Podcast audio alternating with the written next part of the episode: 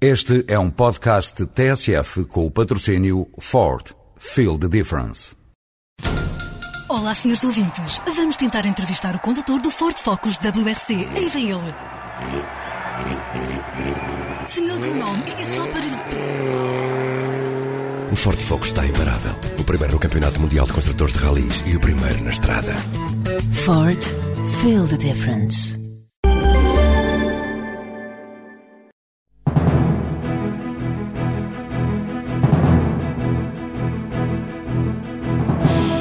Sul acaba de ganhar um contrato de 2 milhões de dólares em Angola. Vai fornecer equipamento para redes de energia. A China ganhou no ano passado um papel de destaque para a Philcamp, fator que leva a fabricante de fios de nylon e de poliéster a não perder de vista um mercado com milhões de consumidores. A Criostaminal vai investir um milhão de euros em Espanha, um mercado que acredita vir a ter em breve mais peso que o português no negócio da criopreservação de células estaminais.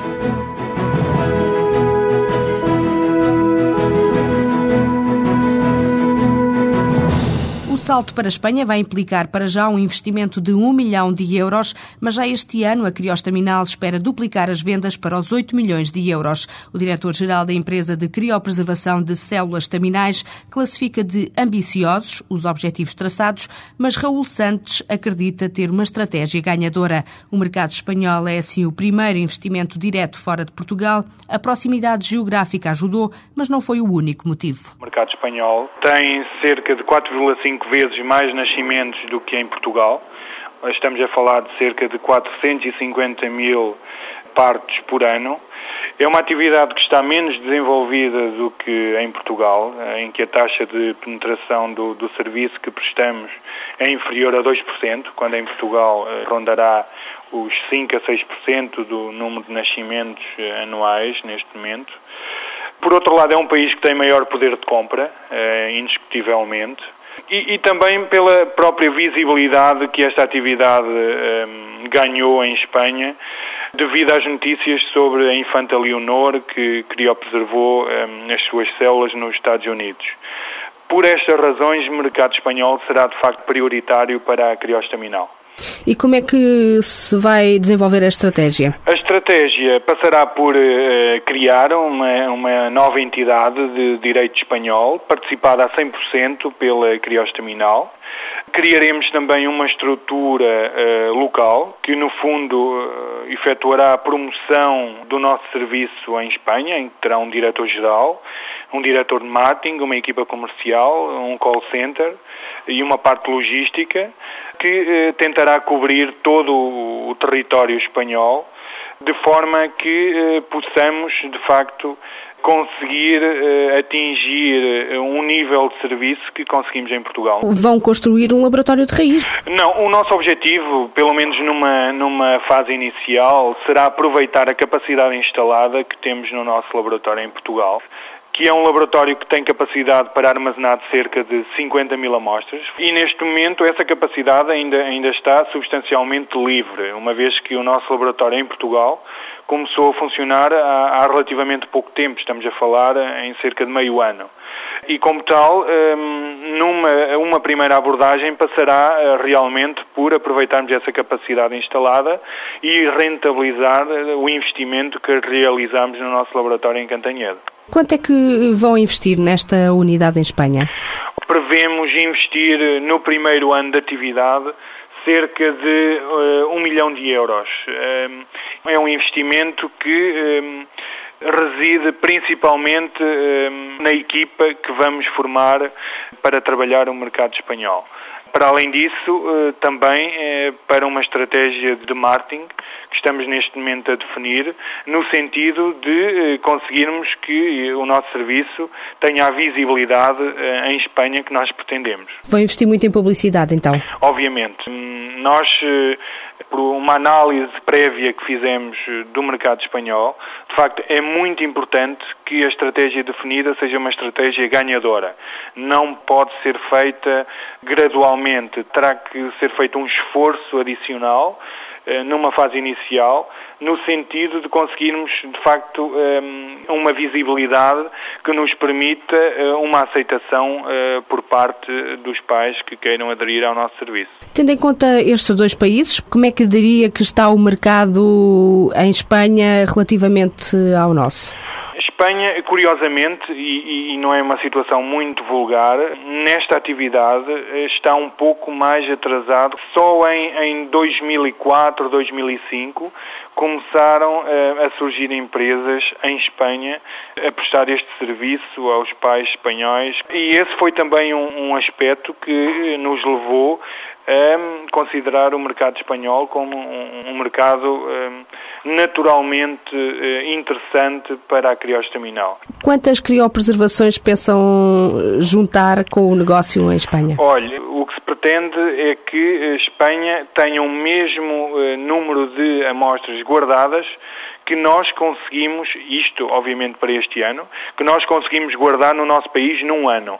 E este, e este ano guardamos cerca de 3 mil amostras. E pretendemos que em 2008 o número de criopreservações em Espanha já uh, ultrapasse o número de criopreservações efetuadas em Portugal. Com estes objetivos estamos a falar de um crescimento previsto de quanto em termos estamos, de faturação? Estamos, eh, são, são objetivos muito ambiciosos se cumprirmos os objetivos que definimos, significa que eh, para 2007 teremos um crescimento de cerca de, de 100% nas criopreservações com sucesso. É de facto um objetivo ambicioso. Espanha, mas também Itália, onde a Criostaminal tem uma parceria, vão concentrar este ano os recursos. A empresa de criopreservação de células estaminais é já responsável pelo armazenamento de mais de 12 mil amostras. Na Europa, há já vários anos que a Philcamp mantém o título de líder no fabrico de fios de nylon para pesca. No fabrico de poliéster para a indústria do papel, a empresa também já se destacou e luta atualmente pelo primeiro lugar. É uma batalha em que entrou há quase 10 anos. José Inglês, diretor de marketing, diz que só foi possível depois da empresa ter sido comprada a um grupo alemão. Até essa altura, Frankfurt não nos tinha deixado entrar neste mercado porque dizia que era um mercado servido pela fábrica da Alemanha e por outra fábrica que existia na altura na Irlanda, e por isso nós dedicávamos à pesca e ao nylon, ou seja, à polimida, enquanto o poliéster e as aplicações industriais estavam reservadas à fábrica da Alemanha. Com esta aposta, as vendas triplicaram. O poliéster já representa 60% da produção total. José Inglês aponta vários fatores de sucesso. A UXT tinha um monopólio. O facto de serem monopolistas ajudava que o preço fosse ainda mais caro do que aquele que seria um preço, digamos, normal, e o serviço não era muito bom. Tinham uh, grandes uh, prazos de entrega, uh, atrasos e uma atitude mais virada para o produto do que para o cliente e para o serviço. Os portugueses são completamente diferentes. Têm uma atitude muito virada ao cliente, têm uma grande flexibilidade. Tínhamos preços mais competitivos, obviamente, a mesma qualidade, e isso fez com que de repente aparecesse uma alternativa no mercado que no fundo era uma ex-empresa da UX, e isso fez com que uh, muitas empresas uh, tivessem começado devagarinho a experimentar. Conseguimos em oito anos triplicar as vendas e chegar a número dois do mercado. No negócio do poliéster, a indústria do papel é a mais relevante e também a mais exigente. É uma indústria muito sensível. As máquinas de papel, hoje em dia, as modernas, rolam a 120 km hora. Se há algum problema com o fio motivo pelo qual possa parar alguma máquina de papel, são 120 km de papel, vezes 15 metros de largo, que não se produzem por cada hora de paragem de máquina. Quase toda a produção tem como destino a Europa, mas no ano passado a China veio assumir um papel de destaque. José Inglês acredita que este vai ser um mercado muito importante para a Filcamp nos próximos anos. O que acontece na China é que tem um consumo potencial de papel absurdo, é? enorme.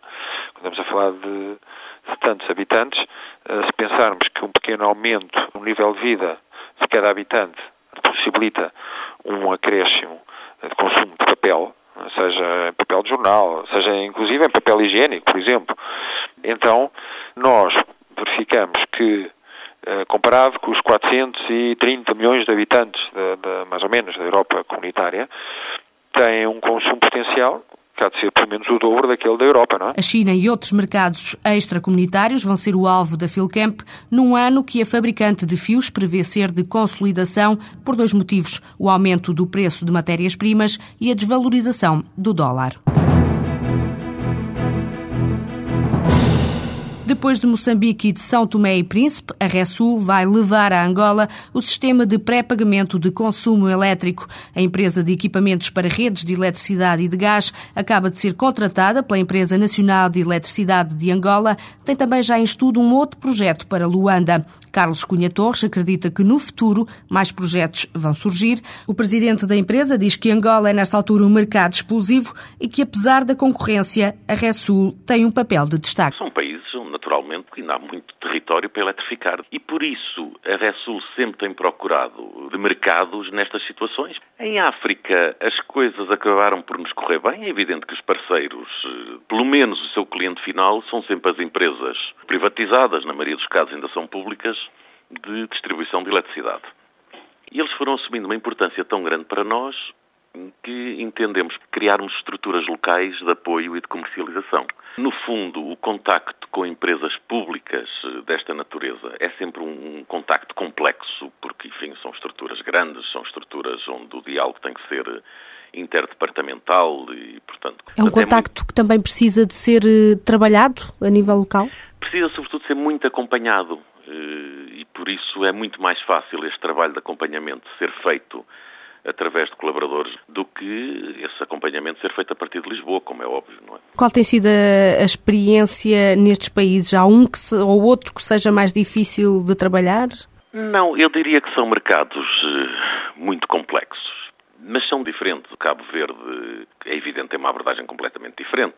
Se bem que Cabo Verde, sendo um mercado pequeno a nível de redes elétricas, acaba por ser um mercado de maior dimensão, porque o facto de ser um país insular com nove ilhas, elas são dez, mas só nove é que são habitadas, portanto, isto implica a existência de nove redes elétricas distintas, o que dá um consumo, digamos, de equipamento elétrico maior do que se for um país de território contínuo.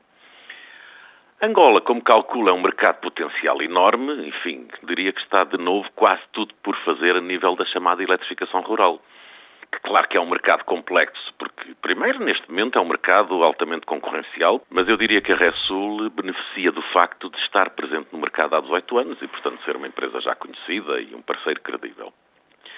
Moçambique, provavelmente a abordagem de Moçambique na nossa área, por exemplo, é mais fácil que em Angola, porque em Moçambique há uma só empresa, ao contrário de Angola, que há duas na área da distribuição de eletricidade, e portanto eu diria que aí o nosso interlocutor como empresa é só um. A concorrência nestes países uh, vem de que lado? De, dos outros países vizinhos ou de outros não, mercados? Não, estamos numa área onde nitidamente a concorrência são os europeus. Alguns portugueses, mas eu diria que os nossos grandes concorrentes são os franceses. Eh, mas eu aí acho que a Resul tem tido um papel de destaque como fornecedor. Eu posso lhe dizer que em 20 anos de exportação para a África, eh, no caso, por exemplo, de Angola e Moçambique, até há pouco tempo todas as exportações eram sujeitas a uma pré-inspeção da SGS ou de uma outra entidade francesa chamada Bureau Veritas. E a Resul orgulha-se de dizer que nestes 20 anos nunca teve uma remessa de exportação que tenha sido recusada por critérios de qualidade ou por critérios de não conformidade. E o facto de estarem nesse mercado há tantos anos vai dando frutos ao longo do tempo. Sinal disso é este contrato que conseguiram agora, não foi? Com a Empresa Nacional de Eletricidade de Angola. O que é que consiste este projeto? Olha, este é um projeto muito curioso. Em África, portanto, existe implementado um sistema muito curioso de pré-pagamento de consumos elétricos. Portanto, as pessoas têm em casa um contador eh, de eletricidade. Para terem acesso à energia elétrica, vão pré-pagando a energia que consomem. Isto é um sistema, enfim, que tem tido grande sucesso em África atendendo à especificidade do mercado e à dificuldade de fazer uma cobrança tradicional da eletricidade. E nós, em associação com uma multinacional francesa na África do Sul, eh, temos eh, tentado implementar este sistema em todos os palopes. Já o fizemos em Moçambique, com bastante sucesso, já o fizemos em São Tomé e Príncipe e estamos neste momento a fazê-lo em, em Angola para já começámos pela cidade de Ongiva, que é uma cidade no sul de Angola, e pensa-se que este projeto vai, vai ser estendido a outras cidades. E estamos a falar eh, de quantos contadores? Vão ser 3.500 contadores, se bem que implica não só o contador em si, mas todo um sistema de gestão integrada com software correlativo e o hardware, como é evidente, para fazer toda a gestão do pré-pagamento dos consumos elétricos. Uhum. Têm mais planos uh, para Angola? Temos, temos. Uh, neste momento estamos a estudar a instalação em Angola de uma linha de montagem de armários de distribuição elétrica e provavelmente mais projetos deste tipo vão seguir. São aqueles que nós vimos nas ruas, Ora, exatamente, é isso mesmo. Aquelas caixas, não é? É isso, que são no fundo, são armários de seccionamento e de proteção, portanto, a determinadas redes. Para além de Angola, que é o mercado externo com maior peso na faturação da Resul, também a Rússia ganhou destaque nos últimos dois anos. A empresa de equipamentos para redes de distribuição de eletricidade e de gás considera que também o mercado russo é promissor, já que está quase tudo por fazer quanto eletrificação rural.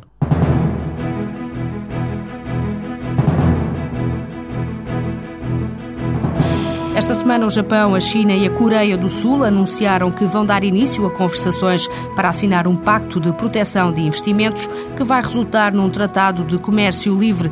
Cada um destes países deve passar a tratar como empresas nacionais qualquer sociedade registada noutro país. O pacto vai implicar a redução de barreiras legislativas para assim abrir caminho à livre transação entre o Japão, a China e a Coreia do Sul.